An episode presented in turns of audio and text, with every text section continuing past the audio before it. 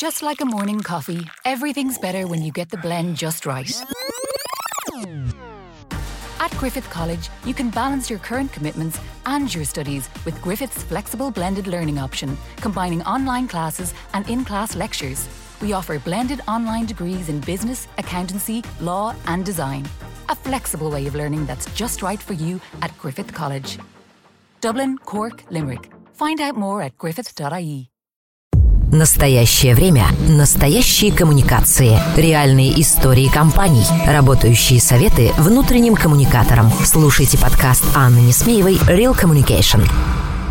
Вот прямо оно такое большое-большое, как грабли у дверей сарая. Потому что в любом проекте будет ряд неидеальных мест, которые заметят только сотрудники.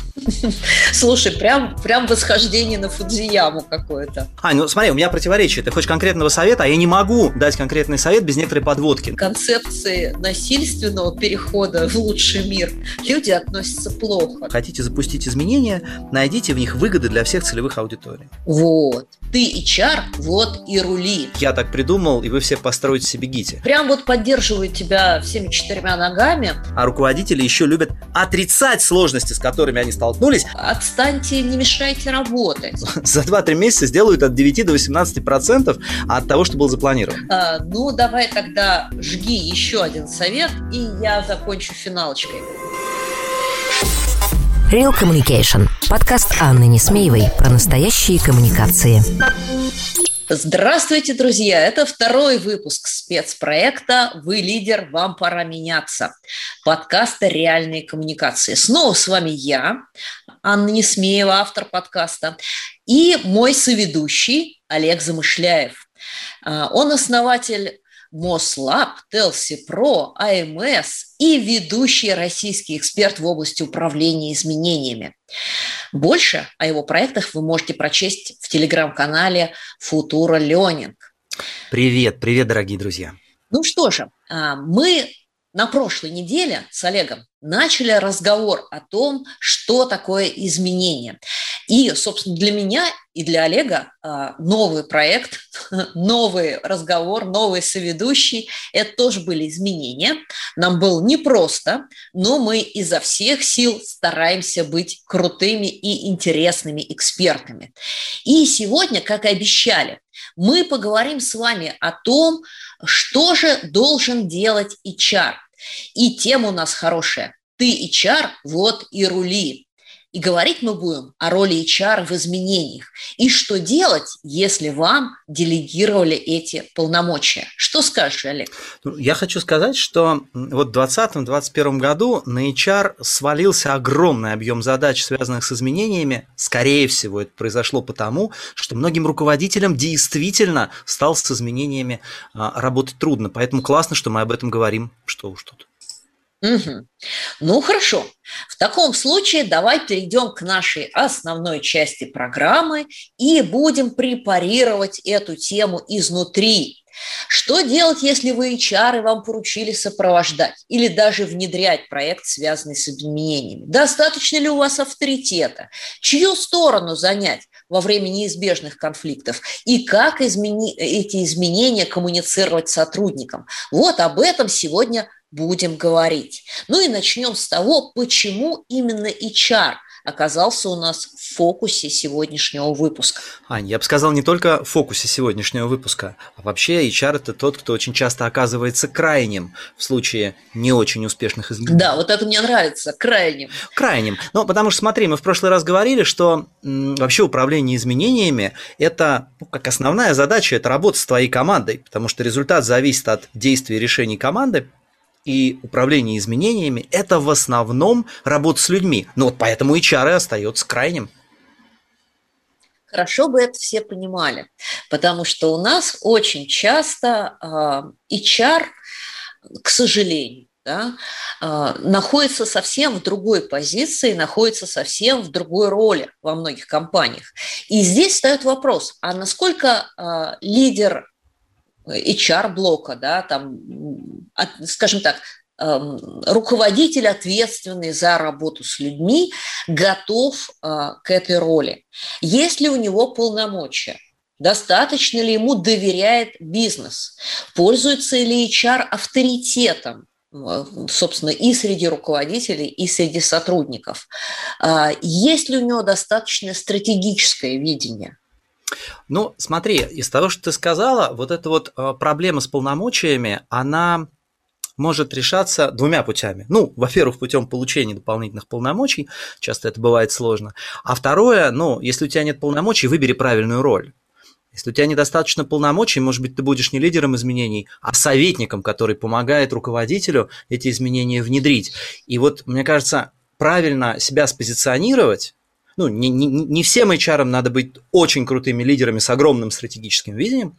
Очень неплохая роль, за которую руководители потом благодарны. Это советник, то есть ну, человек, который помогает избежать типичных, ну и, кстати, повторяющихся ошибок руководителя.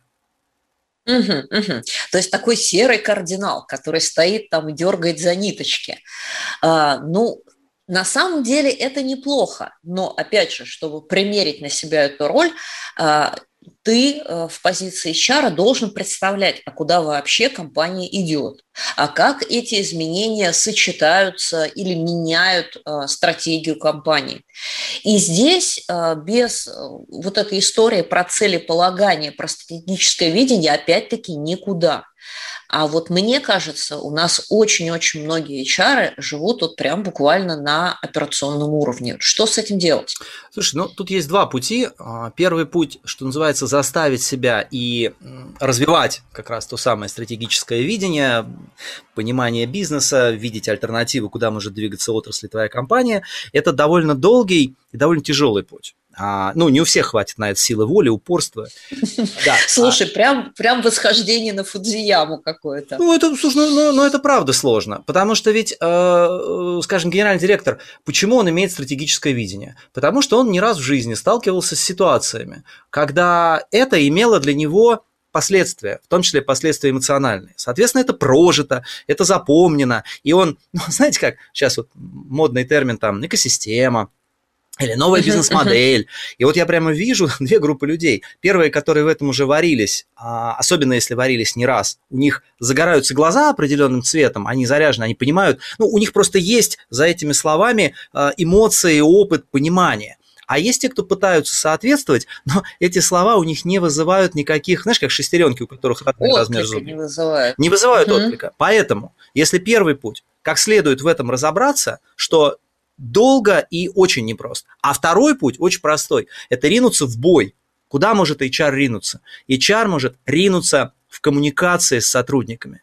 И вот если мы, ну ты говорила про очень важное видение, очень важно понимать зачем, если HR берет ту гипотезу сообщения об изменениях, идет к людям, либо просто с ними общается, проверяет эту гипотезу, либо проводит фокус-группу, он, сталкиваясь с вопросами от аудитории и с возражениями и беспокойствами аудитории, вынужден искать у вышестоящих или у проектных которые, э, ребят, которые хорошо в этом разбираются, ответы на проблемные вопросы людей.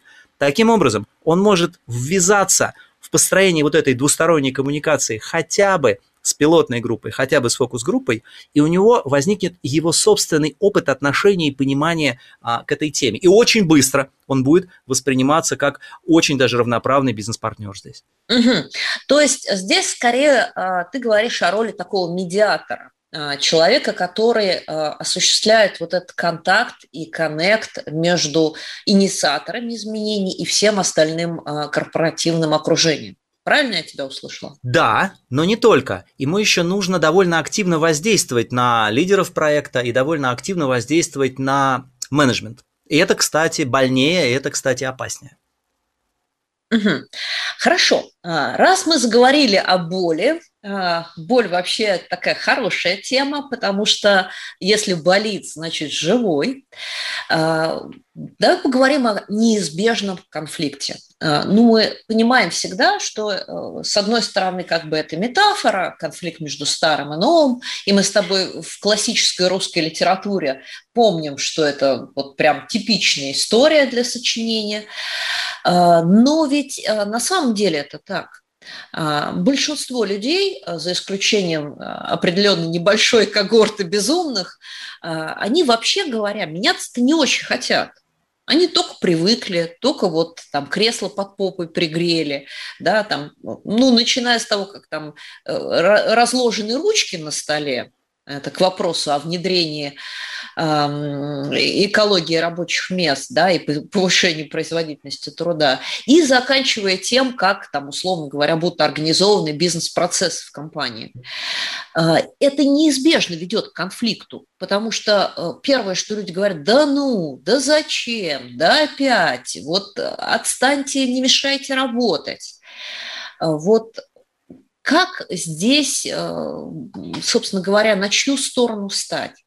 Э, кого поддержать. Э, ну, то есть, да, можно с неизбежностью катка продавливать, а можно там защищать какой-то разумный консерватизм. Вот как здесь быть? Ань, давай я хотел пример привести. У меня просто есть история, связанная с нарастающим объемом изменений. Но ты привела от изменения положения ручек на столе до изменения бизнес-процессов. Это же можно продолжить. Еще, извините, бывают изменения, в ходе которых вообще твоя позиция, на которой ты работаешь, просто исчезает. Я просто приведу пример. Да, да у меня... это довольно часто Да, бывает. у меня вот неподалеку от дома есть магазин, где я покупаю всякую бытовую технику, в общем, вот это все. И сейчас вот ты меня позвала на подкаст, я на днях туда заходил, ну, мне надо было купить микрофон. Вот, такой крупный-крупный сетевой магазин бытовой техники. Я захожу, я выбрал микрофон, там все хорошо, я подхожу к кассе. Слушай, Ань, они кассы убрали. Там остался один дежурный. А у меня там кассирша была, я с ней, ну, часто как-то взаимодействовал, мы что-то шутили на эту тему. И представляешь, вот месяца четыре назад она жаловалась, слушай, говорит, вот типа новую систему поставили, жутко неудобно. Два месяца назад заходил, нормально к системе она привыкла. А вот несколько дней назад я пришел, ее вообще нету. А ее нет. А ее нету, потому что позиции нет. И мне консультант, ну, продавец-консультант говорит, а все, вот у тебя приложение, ты сейчас сам платишь. Слушай, ты представляешь, я всю жизнь приходил в магазин, я чувствовал, вот товар не мой, пока угу. я с кассиром не поговорю. Тебе пробивали чек, все, не, нет, вот это все. вот все в пакетик складывали. Я Apple Pay нажал, не выпуская телефон из руки, и вот, вот я, я шел, нажал Apple Pay, и все, это, это уже мой товар, понимаешь, какая ситуация? И в то же время у тебя какой-то разрыв шаблона. То Даже у ты меня... идешь и как-то вот а, и непонятно. Даже у меня разрыв шаблона. Но у нее-то вообще исчезла позиция. А понимаешь, работа продавца-консультанта совсем не то же самое, что сеть в кассе. Там же надо делать активные продажи. Это очень-очень сложно. В общем, Аня, исходя из этого, на твой вопрос, на чьей стороне быть и так далее, мне кажется, HR – это как раз тот гармонизатор, который выстраивает более или менее конструктивное взаимодействие между менеджментом, который в большинстве случаев хочет двигаться вперед, и сотрудниками, которые в большинстве случаев хотят двигаться вперед другим темпом. Ну, редко кто хочет вообще оставаться на месте. Нас уже мир приучил, что у многих готовность к изменениям есть. Ну, реально у очень многих. Но не у всех она готова, э, не, не все готовы меняться настолько сильно, насколько этого э, хочет руководство. Вот с философской точки зрения HR – это тот, кто гармонизирует э, разные темпы, предпочитаемые темпы изменений у начальства и у сотрудников. Угу. Интересный подход. Хорошо, я думаю, что мы это еще ковырнем чуть подальше – то есть ты считаешь, что здесь, опять же таки, это скорее роль э, медиатора и роль, э, скажем так, арбитра, который э, позволяет соблюсти некое равновесие. А, давай тогда зайдем с другой стороны. А, мы уже говорили об этом в прошлом выпуске, говорили и сейчас, что в успешном внедрении изменений огромную роль играет правильная коммуникация – а, давай поговорим о том, какая она может быть, потому что э, просто сказать, что все, ты теперь не кассир, а ты там, я не знаю, продавец-консультант, э, ведь этого недостаточно. А, как-то э, людям надо сформировать понимание и принятие этих изменений.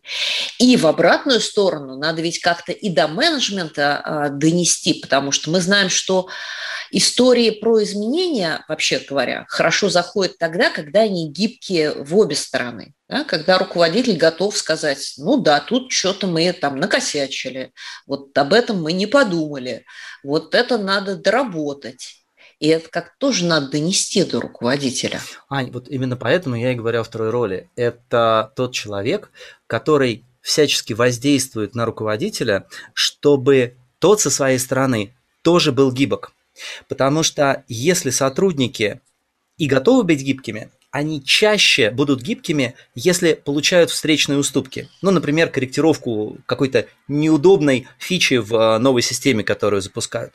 А руководители часто не готовы идти, а, уверенные в своей абсолютной непогрешимости. Очень ну, часто ну, конечно, не готовы. у них же уже хрустальный дворец в голове Вообще, построен. железобетонно все у них построено. И вот это очень важно, но в том числе и очень опасная деятельность HR – это выстраивание, не имея полномочий прямых, а, а, аккуратное выстраивание коммуникации с менеджментом, чтобы бережно подтолкнуть его к встречным шагам в сторону К команды. изменениям внутри изменений. Да, слушай, и у меня есть цифра жуткая совершенно. А, я знаю, что когда ты запускаешь изменения, ну, новые, большие, сложные, а, за 2-3 месяца, вот от того, что ты хочешь, чтобы сделали за 2-3 месяца, за 2-3 месяца сделают от 9 до 18% от того, что было запланировано. То есть не отчитаются, а отчитаются о большем, а вот реально сделают, если так очень, очень детально все проверять. А у меня однажды был проект, когда мы а, трансформировали проект к внедрению изменений. Ну, то есть меняли изменяющих. Я был уверен, Ань, я был уверен, что они суперлюди. Я был уверен, что у них будет, не знаю, 60% реализовано того, что они запланировали. Ага, сейчас ровно те же от 9 до 18% за первые 2-3 месяца от запланированного они сделали. То есть, как говорит Нобелевский лауреат, простите за занудство, Дэниэль Канеман, а, в своей книжке а, «Думай медленно, решай быстро». А, запуская что-то, люди склонны переоценивать а, шансы на успех и недооценивать сложности, с которыми столкнуться. А не я добавлю, а руководители еще любят отрицать сложности, с которыми они столкнулись, и которые им бережно пытается донести команда. Ну или не бережно. Ну как тут без HR? Ну, слушай, тут прям вот поддерживают тебя всеми четырьмя ногами, а, потому что история про то, а, что руководитель живет в неком своем вымышленном мире, а, и про то, что чем дальше этот вымышленный мир от реального, тем больше он порождает сопротивление, недоверие и отрицание со стороны всех остальных участников, это прям вот серьезная проблема. Я думаю, что мы отдельно какой-нибудь выпуск этому посвятим. Ну, а теперь давай вернемся к нашему бедному HR. А, вот э, он, бедняга, участвует в процессе вот этих изменений и этой трансформации. И как минимум у него есть две задачи.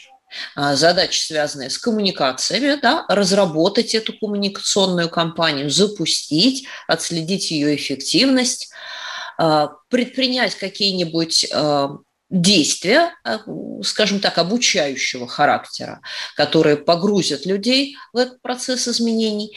И есть вот то, что ты в первой программе назвал создание внешних стимулов, внешней неизбежности.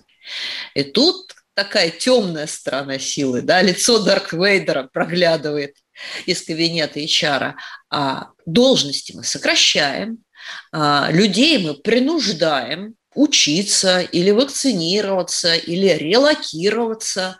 И говорим вам, дружок, а если ты этого не хочешь, ну, пожалуйста, все дороги в мир тебе открыты. Ну, возьмем простой пример. А, несколько, ну, наверное, там лет 10 назад началась история про то, что крупные банки, крупные телеком-компании, сотовые операторы начали выводить свои э, колл-центры в провинцию – потому что это было дешевле, это было удобнее. А что делать людям, которые работали в этих колл-центрах в Москве?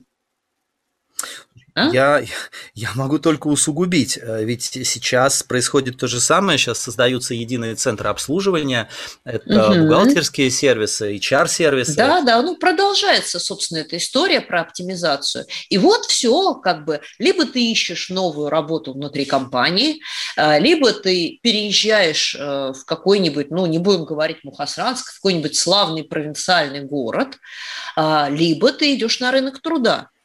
А, да. И вот это вот тот самый внешний неизбежный стимул, который э, как раз должен создать HR и должен его реализовать в компании. И желательно так, чтобы он не стал э, воплощением империи зла. Слушай, ну первый, э, первый, ты знаешь, я, я понимаю, что рановато для советов, но просто очень хочется начать отвечать советом, Ань, можно? А, но смотри, чтобы у тебя осталось что-нибудь для совета. Останется, Давай. останется, останется. А, если вообще говорить о, о тактике коммуникации вот этих вот сложных таких, ну, Помнишь, мы в первый раз говорили о глубине изменений, о травматичности. Конечно, переезд uh-huh. в другой город – это весьма глубокое и весьма травматичное изменение, очень для многих. И здесь, конечно, нужно очень важно, чтобы HR ссылался на объективные обстоятельства, чтобы он показывал а, неизбежность вот этой вот ситуации а, не как следствие того, что руководство так решило, там, или еще хуже, там, я так придумал, и вы все построите себе бегите. То есть опора на внешние объективные силы, которые делают э, другой вариант, ну, просто невозможным там с точки зрения затрат компании, с точки зрения конкурентоспособности и вообще выживания и так далее. То есть объективизация. Конечно, опора, опора, опора, опора на внешние, конечно, опора на внешние объективные обстоятельства. Очень, очень неразумно оказаться вот этим, ну, центром, на который будет направлена ненависть. Ну, иногда, кстати, неизбежно, но, но очень неразумно. Ну, слушай, все мы знаем случаи, когда в процессе реорганизации, в процессе сокращения нанимают прям вот отдельного HR, который будет этим заниматься, который под это приходит и потом уходит из компании. Но я этим людям не завидую, как бы это надо иметь железные нервы и там какую-то очень хорошую карму потому что это прям вот сильно тяжело. Но, тем не менее, я что хочу сказать, такая не, не очень позитивная мысль, но мне кажется, если принимать это во внимание, на это можно легче реагировать. Во многих книжках про изменения, там, ну, Джона Коттера в первую очередь, э, пишут о том, что хотите запустить изменения, найдите в них выгоды для всех целевых аудиторий. Вот. Вот. Вот. Ань, а вот в 19-м это уже начиналось, в 20-м это окончательно проявилось. Не во всех изменениях их удается найти очень трудно найти а, выгоды а, в изменениях, когда у человека появляется ну, больше обязанностей, у него появляется большая загрузка за те же самые или незначительно большие деньги, когда его ну, эмоциональный комфорт, например, на работе снижается, ну, того же кассира, которого перебрасывают э, консультанту в торговый зал. То есть мне кажется, что эпоха изменений, в которых можно было находить плюсы для всех заинтересованных аудиторий, если говорить о корпоративном, там, пусть более скучном, чем обычный, но тем не менее, мире эта эпоха почти закончилась, и нужно, в общем, принимать во внимание любому HR. Рано или поздно он с такими изменениями встретится. Ты знаешь, у меня есть короткий комментарий на эту тему. Это не совет, но как бы тема на подумать.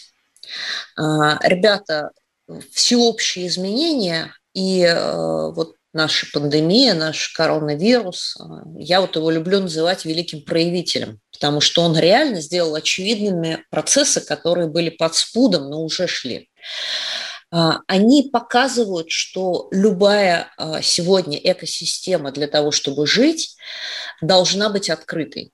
Неважно, человек это или компания. Что это значит в данном контексте? А, да, ребята, это значит ровно то, что вы не должны связывать себя с сотрудником, а сотрудник не должен связывать себя с вами. А, да, мне скажут, вот, а как же борьба за лояльность, а как же там вовлеченность и все прочее. Но история про пожизненный найм и даже про долгосрочный найм, а, на мой взгляд, это история а, вчерашнего дня, это уходящая эпоха. И э, да, мы создаем этим себе определенные трудности, но и мы расширяем возможности и людей, и компаний, когда мы говорим, что, ребята, мы с вами вместе здесь, сейчас, вот в этих обстоятельствах. Но все вы должны понимать, что обстоятельства обязательно изменятся. И тогда условия нашего сотрудничества мы будем обсуждать снова. Это да, но я бы, знаешь, что добавил? Вот как предприниматель я, конечно, вижу много плюсов в долгосрочном найме. И я бы видел две альтернативы. Первая альтернатива – это, в общем, отказ от этой идеи и, да, там, все может измениться и измениться очень быстро, а, и, и, и поэтому там придется менять людей, менять компанию. А вторая альтернатива – это все может измениться очень быстро, но мы сможем с вами измениться быстро, подстроившись под новые обстоятельства и ставшие эффективные в новом мире. Нет, смотри, Олег, я не топила за то, что немедленно всех уволить. Я говорила о том, что в изменениях мы будем обсуждать с вами новые условия сотрудничества. И всегда есть люди, которые достаточно гибкие, которые сами находят варианты, да? либо а, принимают те варианты, которые ты им предлагаешь. А, но, к сожалению, надо признать, что есть довольно большое количество людей, которые не хотят их рассматривать и искать. И надо понимать, что это их право. Потому что они пришли на работу на определенных условиях, ну вот как ну, тот да. же самый кассир, да? И она не пришла участвовать в ваших проектах изменений. Она пришла сидеть за кассой, выполнять определенную работу, а вовсе не следовать миссии компании. И получать за это определенные деньги. И, в принципе, ее право, если вы не продали ей эту идею, сказать, не, спасибо, я так не хочу играть, я вот пойду в соседний магазин. Да, да, это, это, э, это очень конструктивная мысль. А, и вообще, если говорить о конкретных рекомендациях, здесь хорошо работает стратегия... А, Нет, подожди, давай мы с тобой советы все-таки отложим чуть-чуть, а сейчас сделаем небольшую паузу на рекламу и вернемся к вам через 10 секунд. Real Communication. Подкаст Анны Несмеевой про настоящие коммуникации. Партнер подкаста «Школа внутреннего коммуникатора». Если вам интересно узнать, как устроены внутренние коммуникации и как управлять корпоративной культурой, заходите на сайт school-communication.ru. Смотрите наши эфиры, участвуйте в учебных программах, задавайте вопросы и общайтесь. Школа внутреннего коммуникатора – это не только ценные курсы, но и 30-40 килограмм легко усвояемых мастер-классов, общение с экспертами и площадка для обмена опытом. Недаром девиз нашего проекта «Практика от практиков». А, мы возвращаемся к вам. И э, в нашей любимой рубрике «Причинение добра и принесение пользы» вот теперь уже с полным правом, с полным основанием будем обмениваться советами. Давай, Олег, я тебя перебила на том, что ты хотел сказать какую-то ценную мысль. Давай прям совет, руби. А, Но ну, ты описала а, проблему, при которой э, какая-то часть команды может не захотеть измениться и не захотеть работать в новом да формате. Сто процентов будут такие люди, и это их право. Да-да-да, и а, ну смотри, у меня противоречие. Ты хочешь конкретного совета, а я не могу дать конкретный совет без некоторой подводки. Но это будет подводка иллюстрация. Ну, давай. давай. Сначала совет, потом объясню, в чем история. Здесь хорошо работает стратегия а, старый мир закончился, теперь начался новый. А, у нас а, был пример, когда страховая компания, это был а, прошлый, прошлый кризис, она сокращала 75% своего персонала, ну просто они сокращали тех, кто работал с физическими людьми, оставали, оставались работать на корпоративном рынке. И представляешь, людей собрали и им сказали, значит, вот вы должны будете нас покинуть через полгода, вы через 12 месяцев, а вы через полтора года. Можете себе представить сотни людей, знающие, что у них вообще нет будущего в этой компании. Фактически они мгновенно, вот после этой коммуникации, а, превратились в корпоративные зомби. Что мне здесь понравилось? Мне здесь очень понравилась честная коммуникация. Что, на мой взгляд, можно было здесь добавить, стоило бы рассказать, в какое новое состояние сейчас мы с вами переходим. Но те же самые 6 месяцев можно было представить не как а, унылое завершение того, что было раньше, и того, по поводу чего ты верил, что это будет долго и, а, долго и счастливо вместе, это, это, это проект, это 6, 12 или 18-месячный проект, где мы от тебя ждем вот это, вот так-то тебя будем вознаграждать и так далее. То есть тогда бы все отплакали быстро, перестали бы страдать, кто-то бы ушел, но и моральный дух, и эффективность была бы выше. А вот эта вот история постепенного отрубания хвоста была не очень хорошей. Выходим на совет. А стратегия то, что было раньше, с этого момента полностью закончилось. И давайте с вами строить новую э, комбинацию, новый формат взаимодействия. Вот есть такие-то опции. На мой взгляд, она конструктивнее. Ну, хотя, конечно, момент некоторой такой жесткости, вот когда ты это объявляешь, и очень серьезного эмоционального негатива происходит. Но он mm-hmm. хотя бы локализован. Mm-hmm. Не надо тянуть. Ну, я продолжаю твой совет. А, ну, я вообще довольно жесткий человек, меня в этом обвиняют, что я там это не, не эмоциональ, эмоциональной э, сопричастности людям не даю, но я всегда считаю, что э, лучше горькая, но правда, чем красивая, но ложь. Смотрите, да, конечно, вот прям сто процентов согласна с тобой, Олег, что надо говорить о том, что наступил новый мир. А, но я, как либертарианец по убеждениям, всегда считаю, что людям надо давать выбор. И а, как бы от трех до пяти вариантов а, возможностей поведения да, описать вот, вот, могут быть вот такие, такие, такие пути. Да? Для нас предпочтителен, как для компании, вот такой путь. Да, и мы приглашаем вас пойти вместе с нами по нему. А, но есть еще вот такая опция, и здесь мы вам поможем. Есть вот такая опция, здесь мы там вам не будем мешать. И еще вы можете поступить вот так. Нам это прям сильно не нравится, но это ваше право. А, том же самом примере про контакт-центры, а, там действительно это было объявлено заранее, за 6 месяцев, и а, четко разбирались варианты, кого будут а, приглашать релокироваться с тем, чтобы они возглавили там группы, направления, там какие-то отделы в этом контакт-центре, в основном отдавая предпочтение молодым ребятам, которые хотели расти, да, для которых это был стимул потому что сделать вот этот карьерный рывок в Москве, а, ну нет, таких возможностей у них не было. А, они а, давали достаточно большую возможность для переобучения и внутреннего, скажем так, релокации между подразделениями, открыв кучу стажерских позиций в разных других департаментах, но также точно, честно сообщив людям, что, ребята, если там вот вы в это вступаете, да, эту стажировку вы проходите во вне рабочее время. И по результатам этой стажировки будет принято объективное решение, можете вы туда прийти или не можете. И третье, а, прям вот конкретно договаривались а, с компаниями, имеющими похожие, а, скажем так, подразделения, похожий бизнес, давали людям рекомендации и помогали людям, соответственно, попробовать себя там.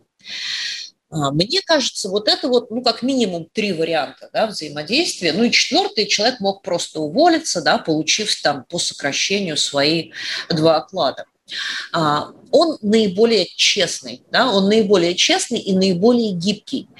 И здесь, когда первая волна неприятия проходит, а, ты действительно видишь, что у тебя есть варианты – вот меня это, например, подкупает, потому что э, я очень не люблю, когда меня как корову в стойло гонят.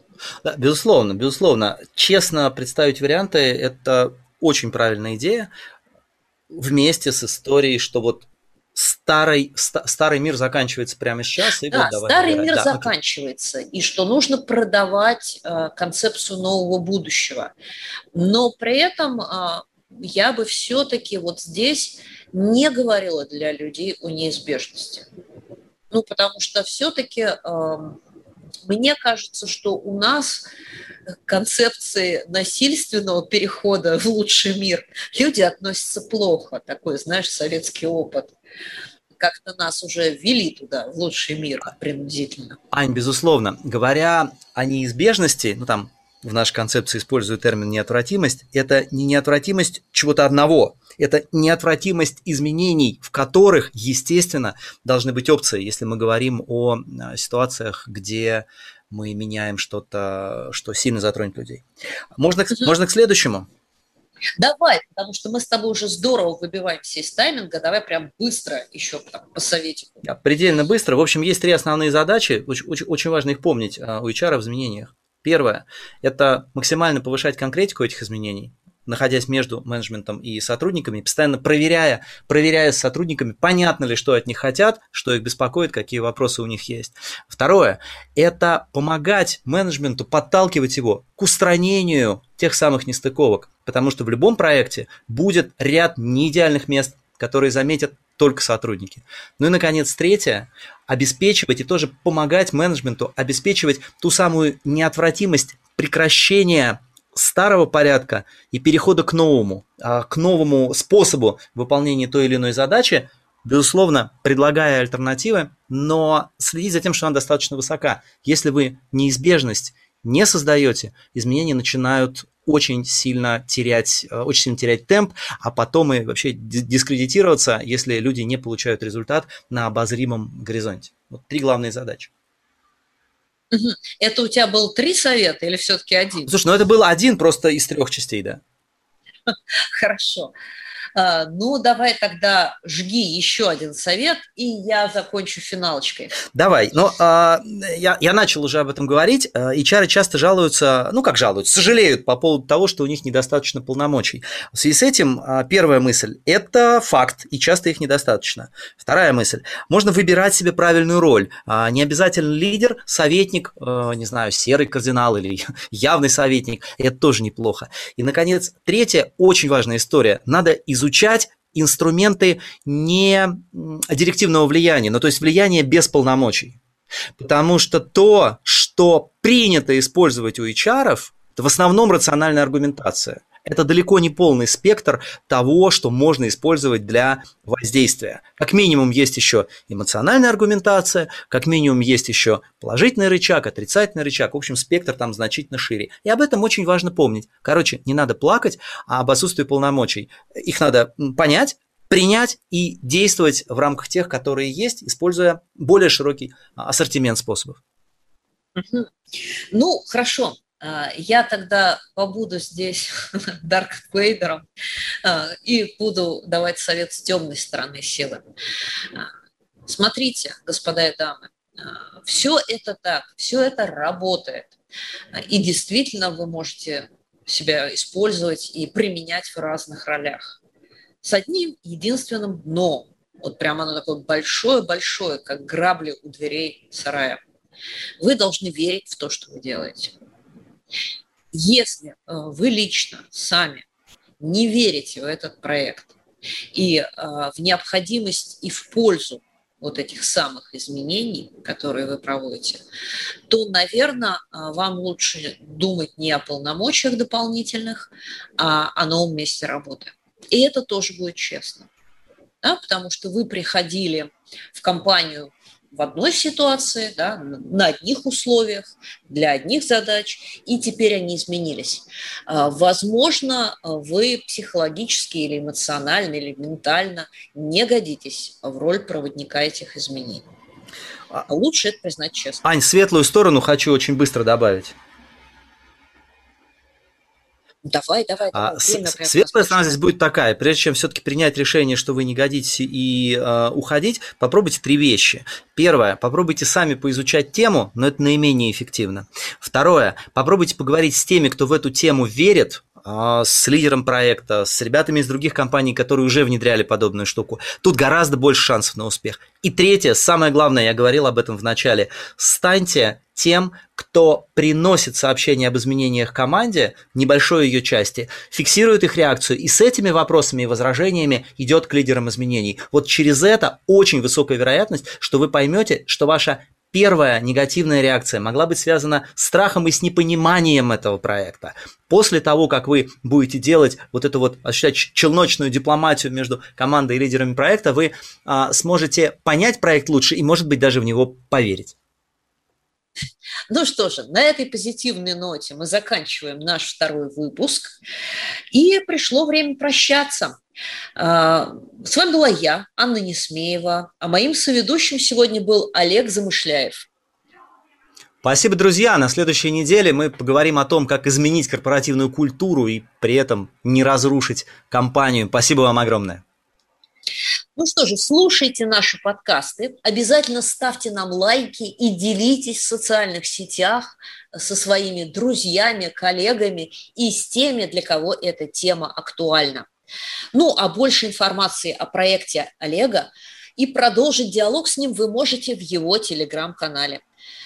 Футура Ленинг. Подписывайтесь. А мы с вами услышимся на следующей неделе. Счастливо. Это был очередной выпуск «Реальных коммуникаций». И я, Анна Несмеева. Слушайте нас на любой подкаст-площадке Яндекс Музыка, Castbox, Breaker, Apple Podcast, ВКонтакте или Google. Словом, там, где вам нравится. А главное, оставляйте нам лайки и пишите, пишите комментарии, потому что этот подкаст для вас и о вас. До встречи! Communicating in the workplace can be a challenge. At the Lear Academy, we train people in business to become brilliant communicators. Using actor training techniques, we empower teams and individuals to deliver their best results when they need it most. overcome the fear of public speaking, deliver brilliant presentations, and reach your potential with the Lear Academy at Trinity College Dublin. Book a course now at thelearatwork.ie.